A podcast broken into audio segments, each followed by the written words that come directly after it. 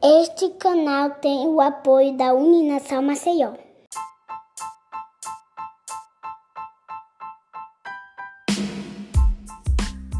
Olá, começa agora mais um episódio do nosso podcast É Freud. Sejam todos muito bem-vindos.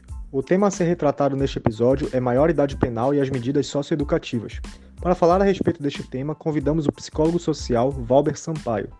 Valber, que é graduado em psicologia pela Universidade da Amazônia, possui mestrado e doutorado em psicologia pela Universidade Federal do Pará, na linha de Psicologia, Sociedade e Saúde, foi conselheiro do CRP10 na gestão 2016-2019 e fez parte da diretoria na gestão 2019-2022, além de ter feito parte do grupo de trabalho responsável pela resolução mais atual que orienta a atuação do psicólogo no contexto das medidas socioeducativas, lançada em julho de 2022. Valber, seja muito bem-vindo. Olá, Rafael.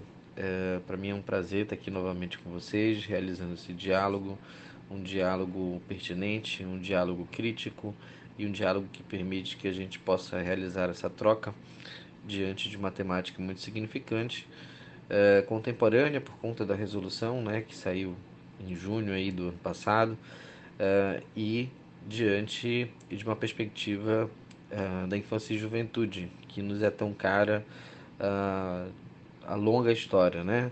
Então a psicologia sempre teve, alia, teve aliada, vizinhada aí com a temática, então é sempre um prazer estar aqui realizando essa troca. Bom, dando o pontapé inicial do nosso momento, Valber, a maioridade penal no Brasil ela é estabelecida pela Constituição Federal de 1988, onde determina que somente pessoas a partir dos 18 anos são responsáveis criminalmente por seus atos. Sendo assim, jovens com menos de 18 anos são inimputáveis. A idade determinada de 18 anos ela é seguida na maioria dos países ocidentais, porém, não todos. É, qual a justificativa para se estabelecer uma idade específica? Por exemplo, no nosso caso, 18 anos. Por que não outra? Por que não maior? Por que não menor? Legal, Rafael, essa pergunta. Eu acho importante a gente trazer isso que você coloca, né?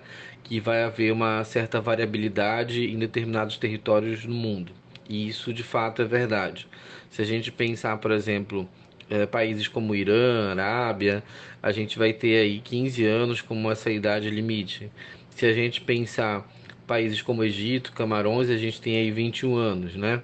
No Brasil a gente adota 18 anos como essa idade limite ao âmbito da, da autorresponsabilização, tá? E, e aí essa escolha, eu coloco até essa palavra escolha entre aspas, ela não se dá de uma forma diretiva, né? Ela parte aí de uma construção uh, social que está imbuída, que está galgada em diversas pesquisas. E aí não é uma pesquisa da psicologia em si, mas que envolve diversas áreas, né? como a medicina, o direito, a educação. Uh, por que, que envolve diversas áreas? Porque é importante a gente pensar os diversos aspectos do desenvolvimento desse sujeito. E se a gente pensa os aspectos do desenvolvimento, a gente está acostumado dentro da psicologia a estudar desde o processo intrauterino, por exemplo. E a gente não pode descartar que existem outros processos em desenvolvimento uh, diante do processo de maturação desse sujeito que envolvem também, por, por exemplo, uh, aspectos de ordem decisional, né? cognitivas, afetivas. Uh, e tudo isso ele não funciona de forma desconectada. Então, quando a gente opta por uma idade de 18 anos, a gente está se pautando em diversas pesquisas que vão ter esses elementos como fatores fundamentais para delimitar a idade de 18 anos, tá? Um, eu acho que é importante a gente também falar, porque quando a gente diz assim, ah, chegou a determinada idade, ele tem maturidade, essa pessoa tem maturidade suficiente para distinguir o que é o certo e o errado, e falando bem genericamente, a gente está falando de uh, lógicas sociais, lógicas psicológicas, biológicas de maturação, né? Então a gente tem aí diversas perspectivas que são importantes serem pensadas, tá? Uh, acho que vale vale colocar também assim que nós tivemos outras idades que eram essas idades limite, né? Nós tivemos aí, se a gente pegar o ano de 1921, a gente vai ter uma idade mínima que para responder criminalmente ela passava a ser de 14 anos. Se a gente for pegar aí esse processo histórico, foi só em 1927 que a gente vai ter o primeiro Código de Menores, né? Que vai estabelecer essa imputabilidade aos 18 anos. E aí a gente vai ter aí o Código Melo Matos que vai favorecer essa lógica. Eu acho que é muito importante a gente sinalizar que há um certo discurso no âmbito social que coloca, por exemplo, uh, pessoa, adolescentes que cometem atos infracionais, né? a gente não fala crime, mas atos infracionais, é, que cometem algum tipo de furto, uh, alguma, alguma, alguma, algum ato, né? E que essa pessoa ela não vai ser penalizada. A lógica de penalização ela não se dá da mesma forma que o adulto. Então, é, esse sujeito que cometeu um ato infracional, ele vai ter uma diferença do sujeito que comete um crime, justamente porque há uma diferença de perspectiva no processo de maturação desse sujeito, tá? Então, uh, não significa que essa pessoa não responderá. Ela sim responderá pelo ato que cometeu diante de premissas que valorizam a lógica desenvolvimentista enquanto uma perspectiva para a aplicabilidade desse campo legislativo que aí está pautado no Estatuto da Criança e do Adolescente, né, que é o ECA. Muito bem. É, em setembro do ano passado, uma pesquisa realizada pelo IPEC divulgou que mais de 65% dos eleitores aptos a votar nas eleições de 2022 apoiava a diminuição da maioridade penal, sendo que uma das justificativas era a crença de que haveria uma diminuição da violência na sociedade. Você, como psicólogo social e com experiência na atuação em órgãos como o SUAS, que é o Sistema Único de Assistência Social, como vê essa inquietação de parte da sociedade e qual o seu ponto de vista a respeito desta discussão? Legal, Rafael, essa pergunta. Agora há pouco eu encerrei a outra, outro questionamento falando da questão da responsabilização, né? E eu acho que é importante só fazer um adendo de que essa responsabilização ela se dá a partir de 12 anos de idade, que é a idade considerada legalmente enquanto uma idade que vai, vai considerar esse sujeito enquanto um adolescente, tá? Então, a partir de 12 anos que o sujeito comete algum ato fracional, ele é responsabilizado, valorizando essa égide, essa perspectiva é, do desenvolvimento, tá? Então, a partir disso é que esse sujeito ele passa a ser responsabilizado. Quando é que isso começa, Valber? Se a gente pensar na, nas medidas socioeducativas, que é esse conjunto estratégico de intervenções né, que se dá pelo sistema jurídico, ele começa a partir de 1990, com o Estatuto da Criança e do Adolescente. E aí, se a gente se questiona mais um pouco, quando é que começa esse debate aí sobre, uh, sobre a redução da maioridade penal, né? Que, que, que é uma temática que, vez ou outra, bate a porta, né? É, nos assombrando, ela, ele não é um tema contemporâneo.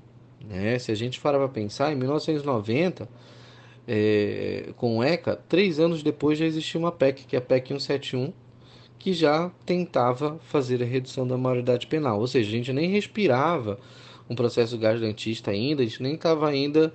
É, não tinha saído ainda nem dessa comemoração e a gente já tinha efeitos de uma lógica é, enclausuradora que nos batia a porta e nos assombrava. E assombrava em que sentido, Valber, né? Assombrava porque há um quê de perversidade nesse processo. Né? Essa é a pergunta que me cabe. Então, o que, que você acha, né? Bom, eu acho que existe um quê de perversidade, porque o que, que a gente está fazendo? A gente está elegendo inimigos públicos da sociedade. A gente está dizendo que aquele adolescente, aquele jovem que cometer determinado ato, ele é culpado por todas as outras mazelas, quando a gente sabe que é proporcionalmente o inverso. Uh, a gente sabe que o sujeito está em desenvolvimento, e ele precisa de determinados elementos para que esse desenvolvimento ele seja o mais saudável possível, para que ele tenha uma perspectiva de vida. E o que acontece é justamente o contrário. Uh, e aí vamos pensar com dados estatísticos, né? Se a gente pega aí uh, os crimes de maior potencial de, de violência, os crimes, os crimes hediondos, né? A gente vai ver que um número mínimo, um percentual mínimo, é de fato cometido por adolescentes. O maior percentual é cometido por adultos. Uh, peguemos aí números de 2021. 1,6% dos homicídios ou tentativas de homicídios praticados no Brasil são de adolescentes. 1,6%. 80% dos adolescentes que vão cumprir medidas socioeducativas, eles são é, eles partem de três atos, né? Do furto, do roubo ou do tráfico de drogas. Então, se a gente tirar o roubo, né, que muitas vezes há, há determinada ação mais agressiva, né, é, a gente tem aí números muito pequenos, de fato, que vão estereotipar esse sujeito quanto sujeito violento. Uh, e aí a gente fica delimitando, a gente né, culpabiliza o tempo todo determinados grupos sociais. Peguemos outros números também de 2021.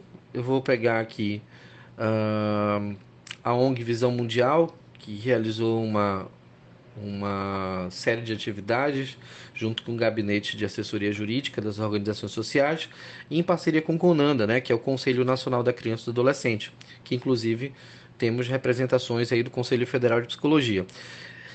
Se a gente pegar a pesquisa uh, que foi realizada fazendo entrevistas com defensores e defensoras uh, públicos, né?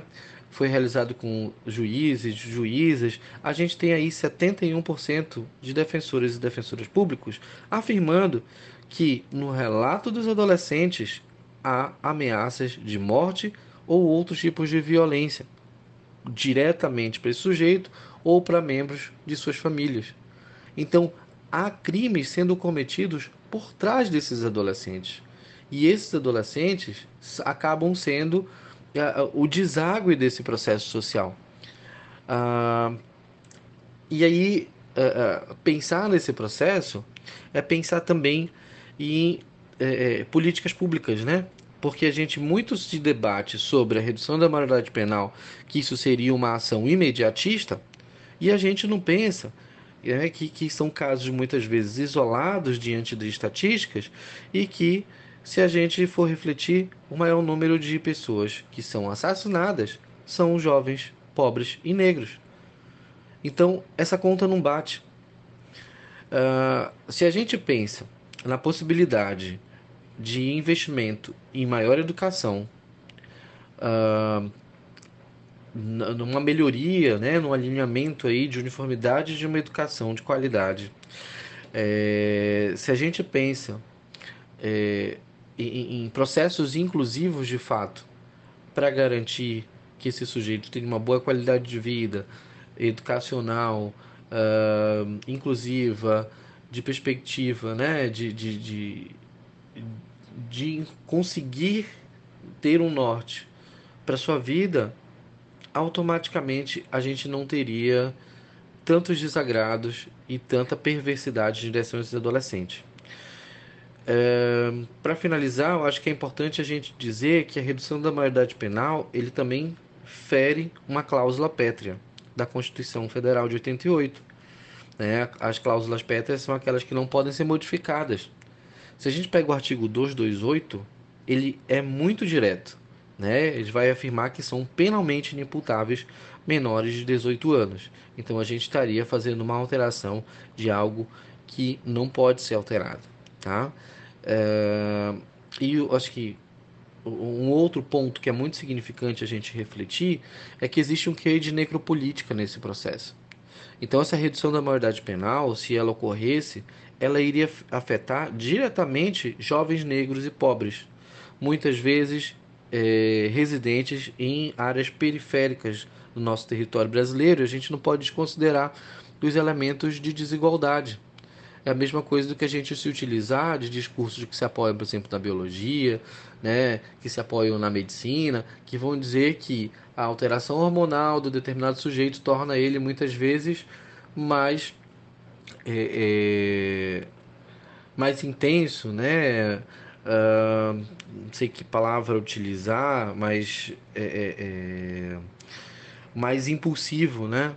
A gente esquece que por trás desse sujeito de origem biológica também existe um processo psicológico, existe um processo de constituição, existem desejos, né? Existem aspirações e aí simplesmente a gente vai reduzindo o sujeito a determinados elementos e a gente não favorece um pensamento crítico diante desses sujeitos, né?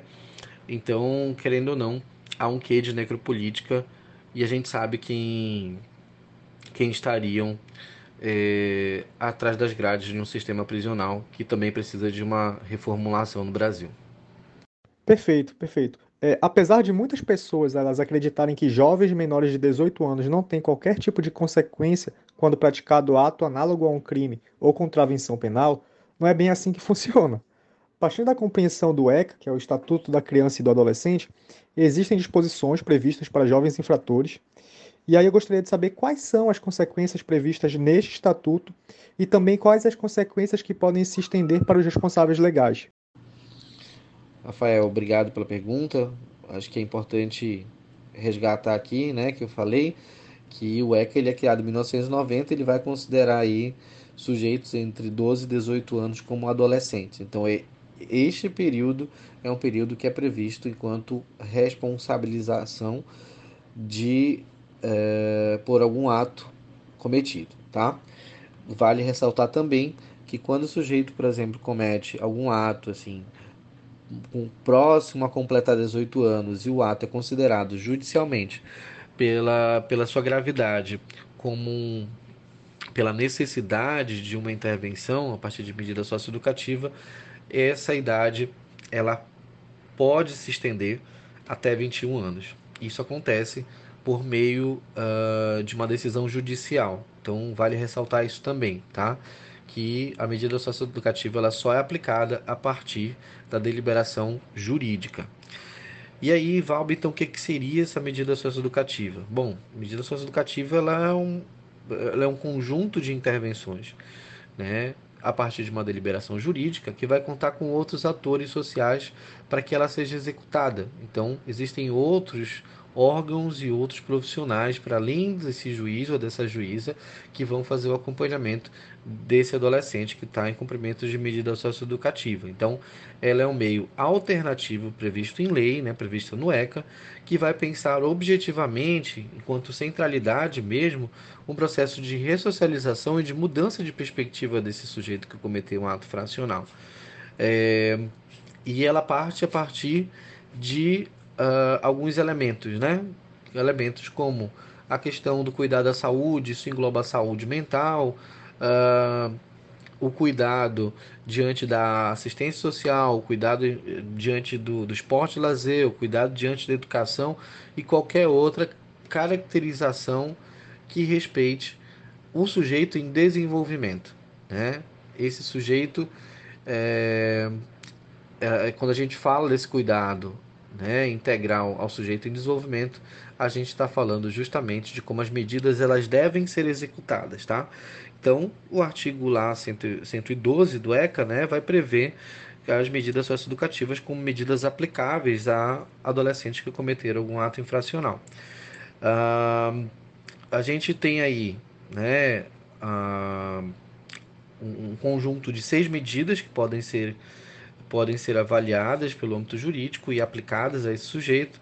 É, cabe a gente falar rapidinho um pouquinho sobre elas. A gente vai ter em no meio aberto, tá? É, a advertência, que a advertência ela consiste como uma forma branda de intervenção. Ela é um diálogo, né, uma intervenção verbal que vai ser dada justamente pelo juiz de infância ou pela juíza de infância uh, diante de um ato cometido de de uma branda é, intervenção diante de um cometimento de um ato de brando também, né, que tem essa caracterização. A gente tem a obrigação de reparar o dano, que também é previsto, que também é visto como uma medida branda, e essa e essa reparação ela justamente geralmente ela tem essa relação direta com o valor patrimonial ou a danificação que leve a uma questão econômica, né? É, a gente tem ainda dentro do âmbito do meio aberto o que a gente chama de prestação de serviço à comunidade ou PSC, que também é uma medida e, que é aplicada e essa medida ela já passa a ser aplicada por um outro órgão, que é um órgão que corresponde à assistência social. Né? A gente está se referindo ao Centro é, de Referência Especializado de Assistência Social, que é o CREAS. Então, esse adolescente ele vai ser acompanhado por profissionais que no CREAS é, realizam suas atividades. Então, isso engloba a psicologia, o serviço social, pedagogia, entre outras, é, outras áreas de saberes que vão estar compondo aí esse órgão. Então, o que, que seria essa prestação de serviço à, à comunidade? Seriam atividades diárias ou semanais que são executadas é, é, dentro da comunidade.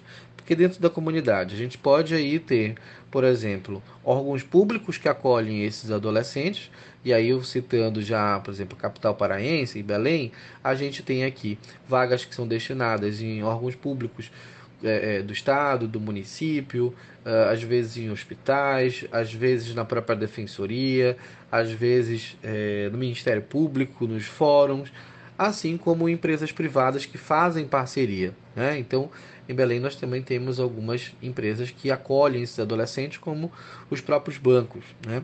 Então, automaticamente, adolescentes eles podem fazer esse cumprimento.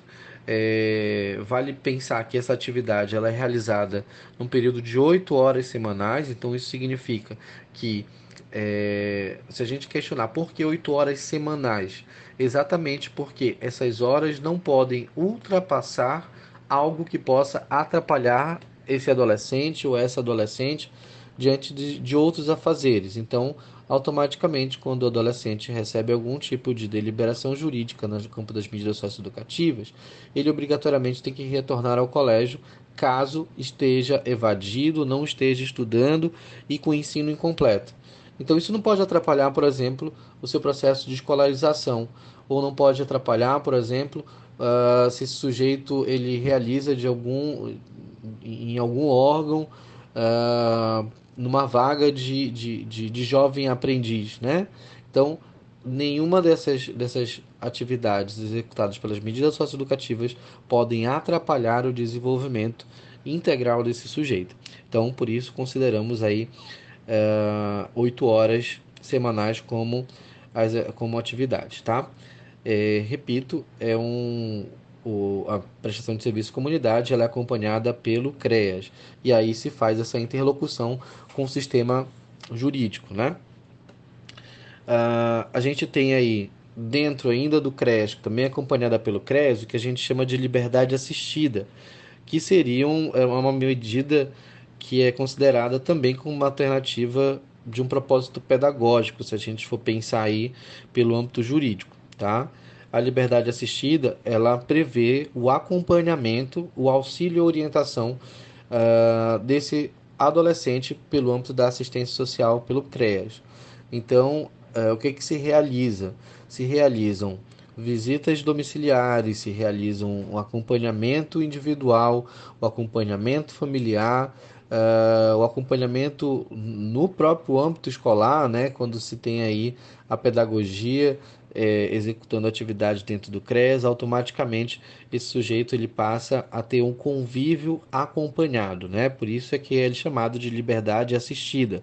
E ficam à disposição todos esses, todos os profissionais que atuam no CRES, né, como eu falei anteriormente, e automaticamente ele precisa estar sendo assistido pela saúde, pela cultura, pelo esporte, lazer, pela profissionalização, entre outros aspectos que são importantes para esse desenvolvimento, tá?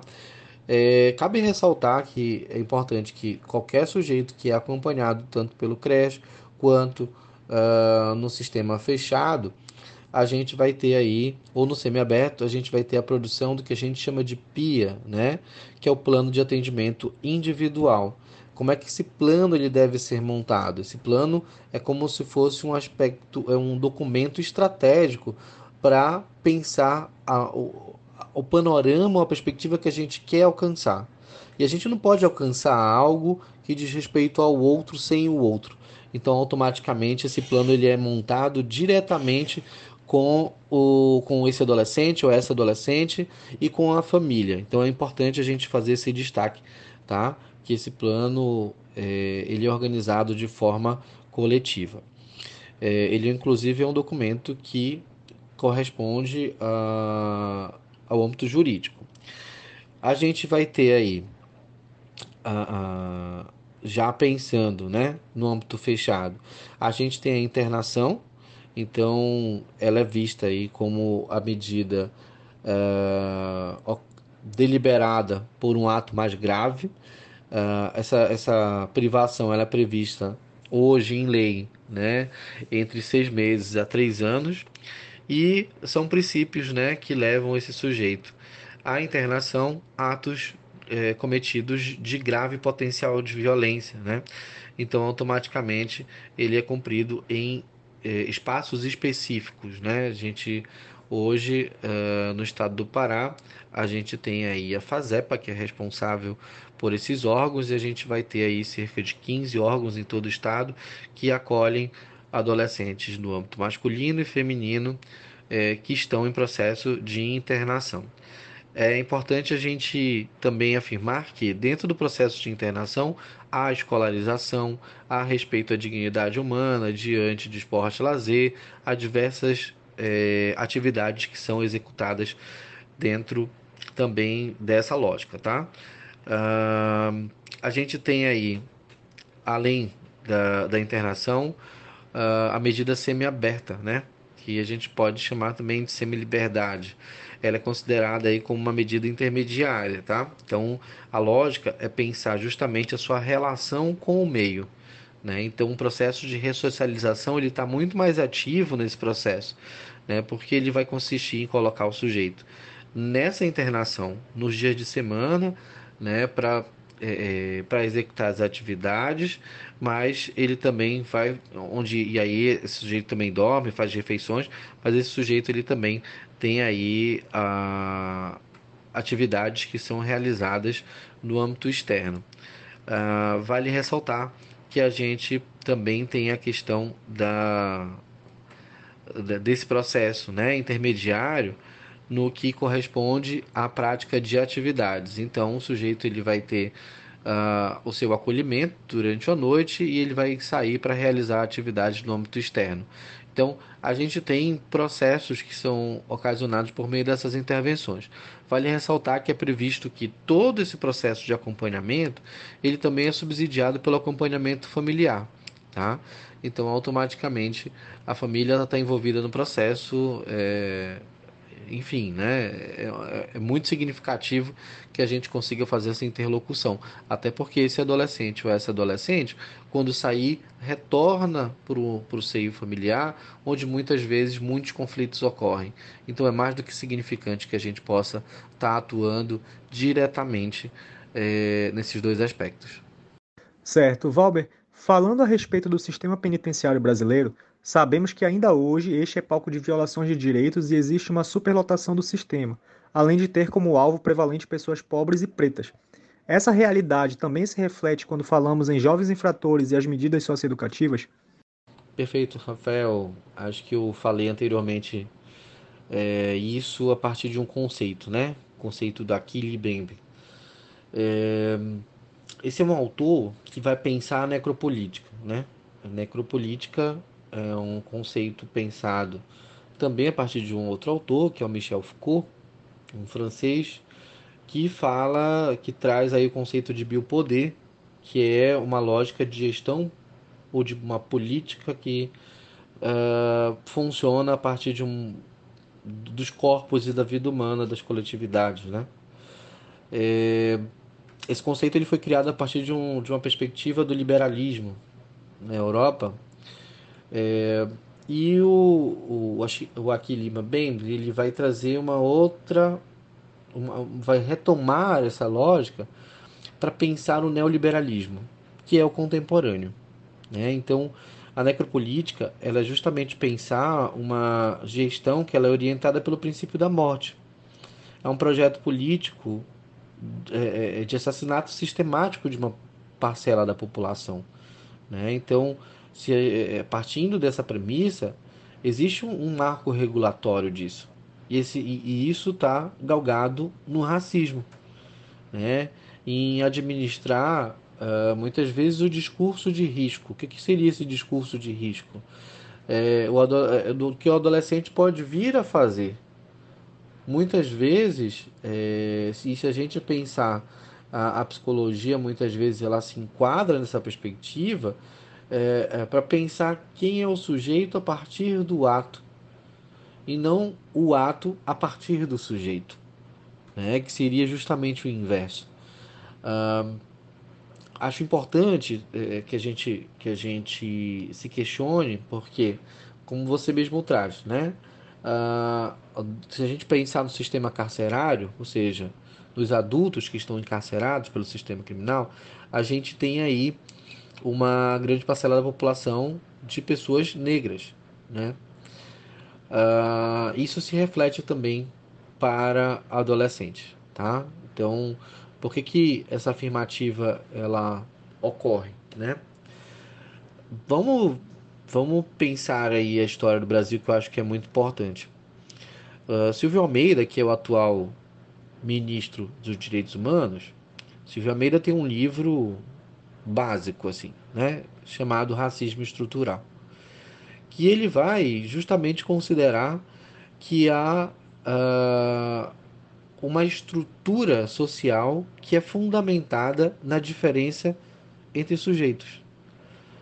Essa estrutura ela parte de vários elementos, né? político, econômico, uh, no âmbito da ética das relações, e ela é produzida a partir de várias perspectivas. Né? Uh, uma pensada pela lógica de hierarquias, né? Então existe aí um, um, um, um fator uh, que, vai, que vai fomentar tudo isso. E, e a partir disso a gente vai se constituindo muitas vezes na lógica da subalternidade, né? de que existem eh, sujeitos que estão num sistema hierárquico mais valorativos do que outros. Então existem sujeitos que muitas vezes eles têm maior valorização no seu próprio discurso, nas suas próprias atividades que outros. E aí você tem um silenciamento de determinada, determinado grupo social. É, hoje a gente tem debatido isso muito na psicologia, né? até mesmo dentro do epistemicídio, né? que é uh, o silenciamento epistêmico de teorias que valorizam elementos uh, do debate das relações raciais, né? Mas, mas trazendo de volta para o âmbito do, dos adolescentes, se a gente fizer uma comparação básica, assim, que eu acho que, que pode ajudar muito a gente a refletir sobre isso, se você pega e, e a polícia simplesmente aborda um grupo de adolescentes, mais ou menos aí de 15 a 16 anos, que está realizando qualquer tipo de de uso de substância ilícita é ilícito, é ilegal. Automaticamente, o conselho tutelar deve ser acionado, né, o sistema de garantia de direitos, para que não haja nenhum tipo de rechaço violento. Coisa que a gente sabe que também, de certa forma, ela aparece enquanto comum na sociedade pelo, pela frequência né, com que ela ocorre. É, e aí, se esse sujeito ele tem uh, se, ele, se ele é um sujeito que está desassistido, que né, é um sujeito vulnerável financeiramente, automaticamente ele tende a ser tratado de uma forma. Mas, se há, por exemplo, uma abordagem policial em, em, um, em um residencial, em um condomínio de luxo, por conta de vizinhos que se incomodaram com o barulho e a polícia chegando lá identifica que todos os sujeitos que estavam ali eram adolescentes também entre 15 e 16 anos. Uh, automaticamente esses sujeitos vão ser abordados, né? E, e, e, e, o discurso trazido, a abordagem vai ser outra. Então, às vezes a gente. E aí, se vocês, inclusive, né, tem vários textos aí legais que, que a gente pode procurar, que fazem análise discursiva, as abordagens com que isso aparece muitas vezes nos jornais, né, nas mídias, ela diz muito de como a gente se apropria de palavras ou da semântica dessas palavras para caracterizar os grupos sociais. Então, a lógica ela também é proporcional, né? Dessa necropolítica, é, é, ela também é proporcional tanto no sistema carcerário dos adultos quanto para os adolescentes. Certo, dando prosseguimento ao nosso momento, no dia 13 de julho do ano passado, 2022, o Conselho Federal de Psicologia publicou a resolução número 15/2022, que determina novas normas para atuação para psicólogas e psicólogos no âmbito das medidas socioeducativas. Inclusive, você fez parte do grupo de trabalho responsável pela produção deste documento. E aí eu te pergunto, quais os principais pontos e conquistas dessa resolução? Vamos lá, eu acho que é importante também colocar assim, né? A gente valoriza muito os aspectos simbólicos das ancestralidades e aí é importante a gente colocar é, quem nos antecede diante desse documento. Tá? Então eu quero fazer uma referência que o grupo de trabalho do Conselho Federal de Psicologia que tematiza a medida socioeducativa, ela foi criada em 2015, né? E, e aí em 2019 houve uma reformulação para iniciar as atividades a partir de 2020. Então, essa foi a conjuntura de constituição desse documento, né, dessa resolução. Né? Ela foi constituída a partir de um grupo que foi reformulado, e aí que eu me inseri, né, a partir de 2020 e 2021 foi a elaboração desse, dessa minuta que veio a ser a resolução, e a gente estava em uma conjuntura adversa, né?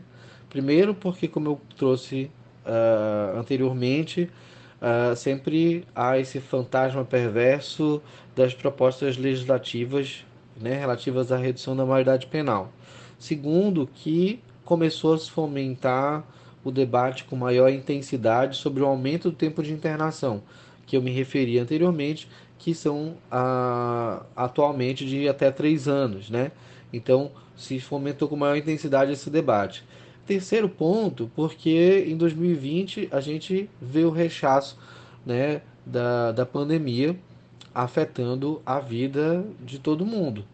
Então, de certa forma, a gente estava vivenciando aí inúmeros modos de adaptação, é, tentando garantir saúde mental em todos os lados e, é, e as atividades foram constituídas de modo online.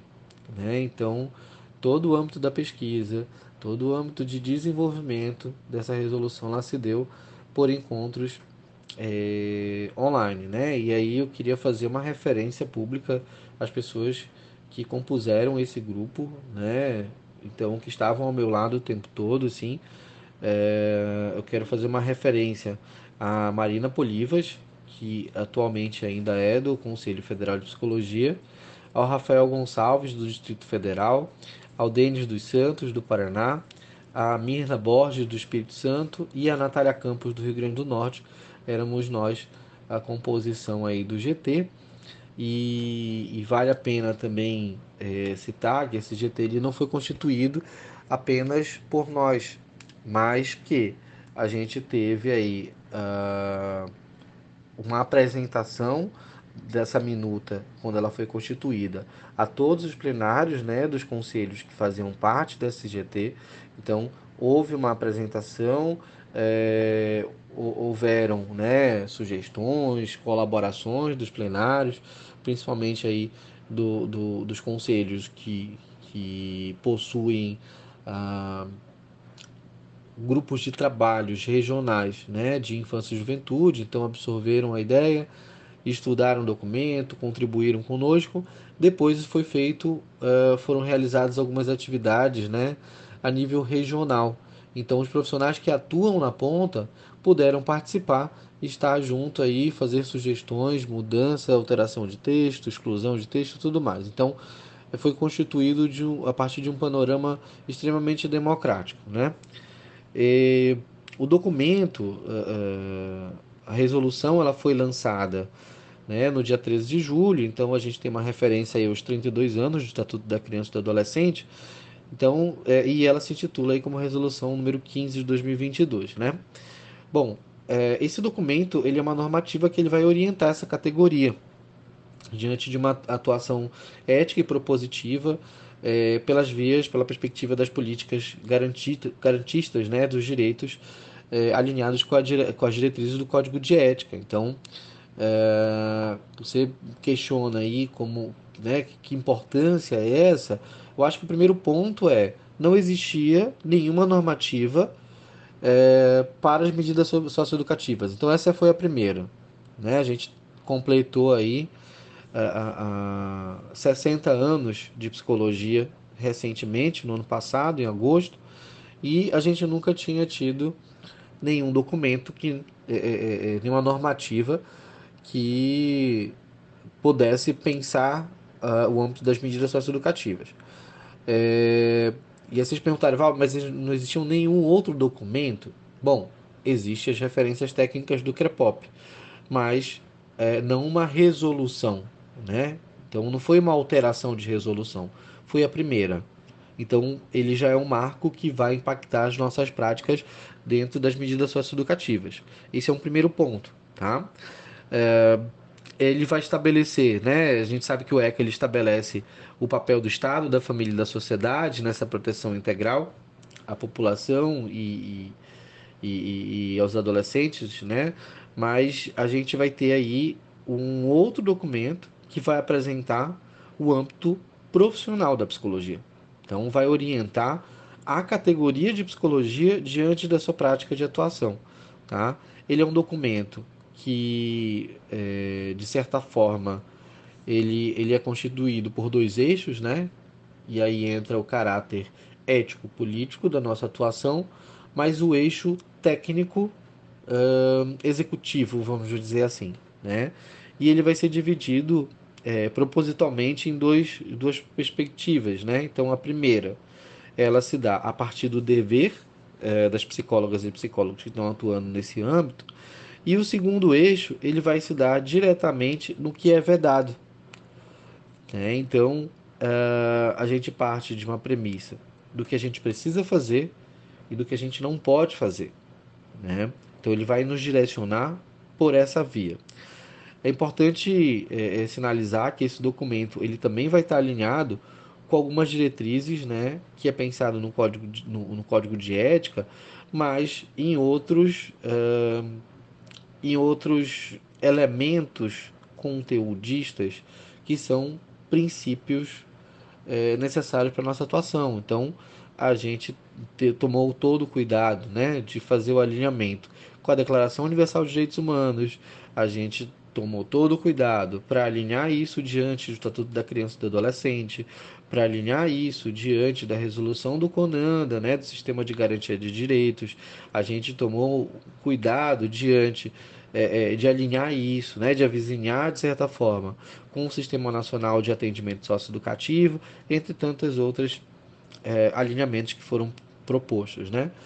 É, esse documento é um documento que ele prevê é, esse norteamento, mas ele prevê também que a gente possa garantir que essa prática ela seja executada da melhor forma possível, né? E aí respeitando todos os nossos princípios fundamentais, mas é, também essa lógica é, ética, política e de primazia necessária com cuidado com o outro, né? Então é, eu acho que esse talvez seja o caráter maior, assim, é, que a gente possa trazer esse documento.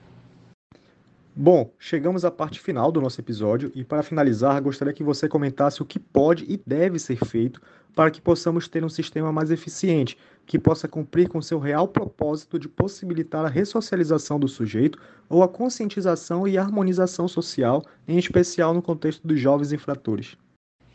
Rafael, uma pergunta extremamente importante, uma pergunta que envolve os nossos atuais desafios é, e uma pergunta extremamente complexa, né? Mas eu parto do, da primeira premissa que talvez eu acho que seja importante o diálogo entre essa rede que compõe o sistema de garantia de direitos.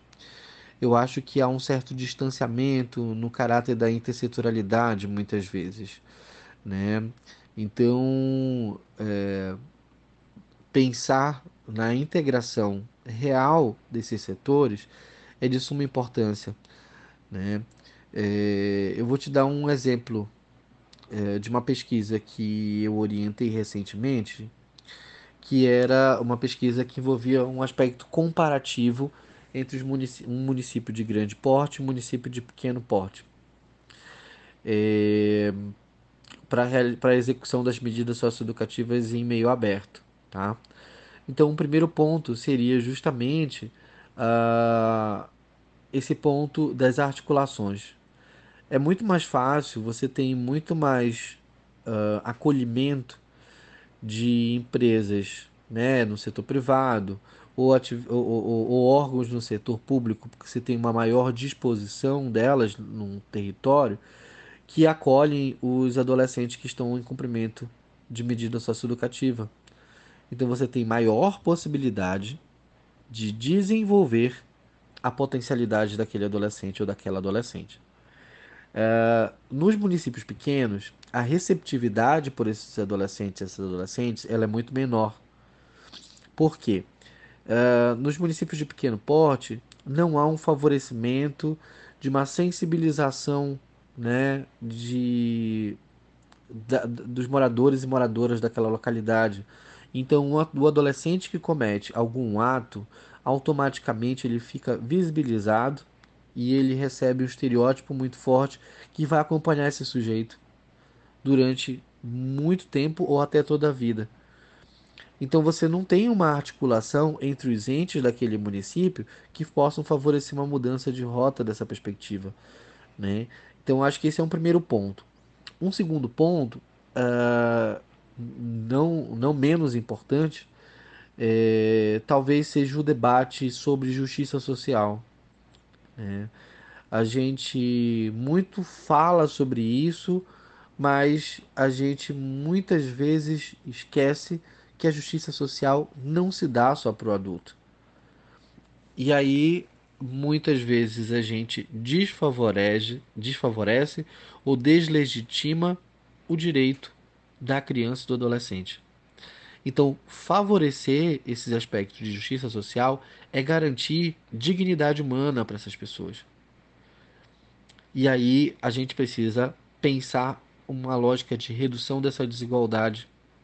A gente precisa pensar o Estado intervindo no favorecimento de uma dignidade humana desde o processo gestacional.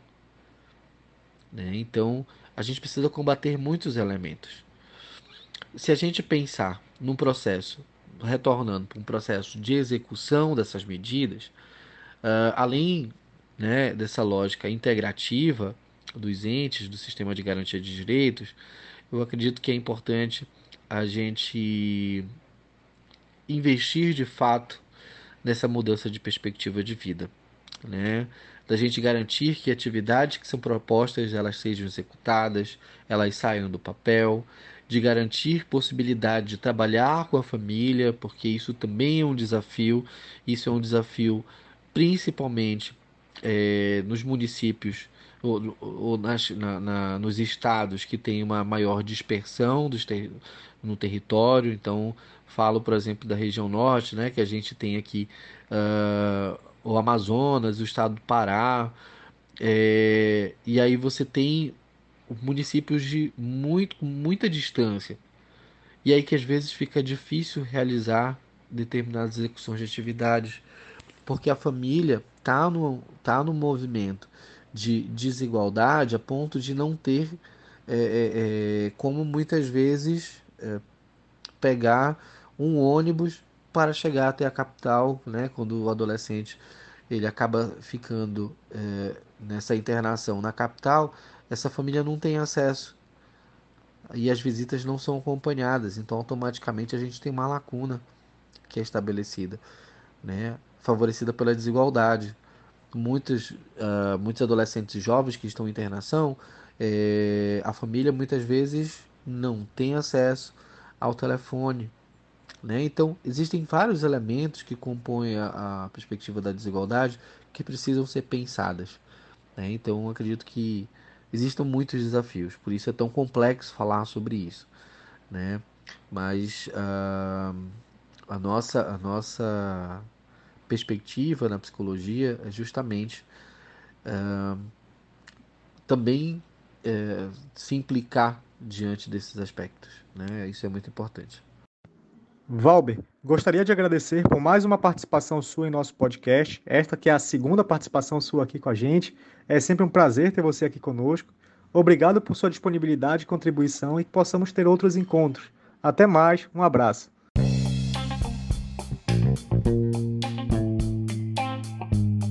Obrigado, Rafael. Obrigado a todo mundo que compõe o E-Freud. Acho o trabalho de vocês magnífico. É sempre um prazer estar aqui com vocês. É, e parabéns mais uma vez pelas atividades dialógicas realizadas e uh, intensificando aí o acesso ao conhecimento. Tá bom? Grande abraço, até uma próxima.